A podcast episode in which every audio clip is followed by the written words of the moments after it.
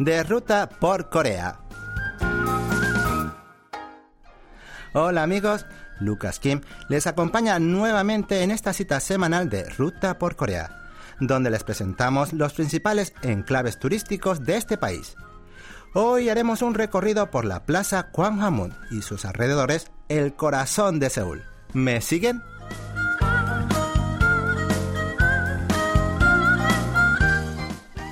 La Plaza Gwanghwamun es quizás el lugar perfecto para descubrir la historia, la cultura y la esencia de Corea.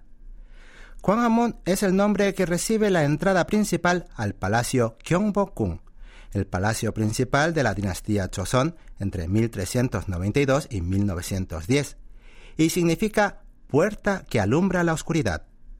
Tal como indica su nombre, la Plaza Gwanghwamun ha sido luz de esperanza para el pueblo coreano en los momentos más difíciles y oscuros de la historia. Situada en plena zona céntrica de Seúl, fue cuna de miles de luchas civiles que forjaron la Corea actual, una nación independiente, soberana y democrática.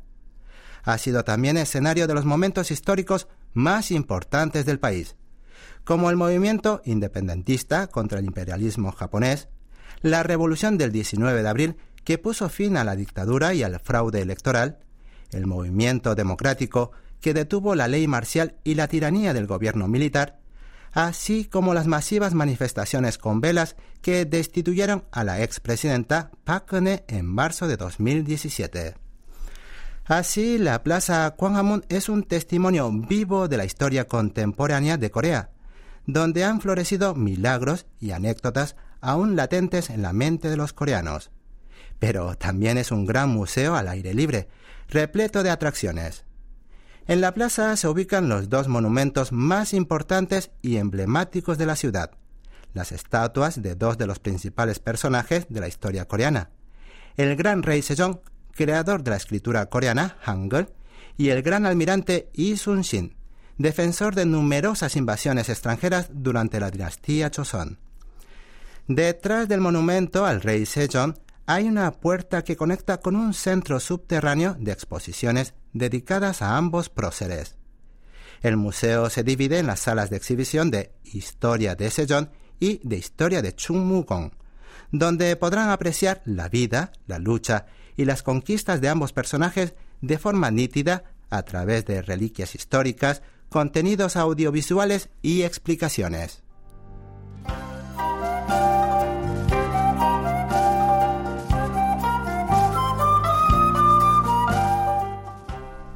De vuelta a la cima de la plaza, a un lado está el Centro Cultura Sejong, el complejo cultural más grande de Corea, donde pueden disfrutar de diversas presentaciones artísticas durante todo el año. Y enfrente está la librería Kyobo, la más grande y completa del país. En este espacio pueden encontrar una gran variedad de libros de distintos temas, incluso en varios idiomas. Siguiendo la gran avenida de Gwanghwamun hacia el sur, llegarán a la Plaza de Seúl, una zona ovalada de color verde con alto valor histórico y cultural. Fue también escenario de luchas que cambiaron el curso de la historia coreana. Ahí se encuentra el antiguo ayuntamiento de Seúl, convertido en una gran biblioteca pública, así como el actual ayuntamiento de la metrópoli y el Palacio Toksugun, uno de los grandes palacios de Seúl.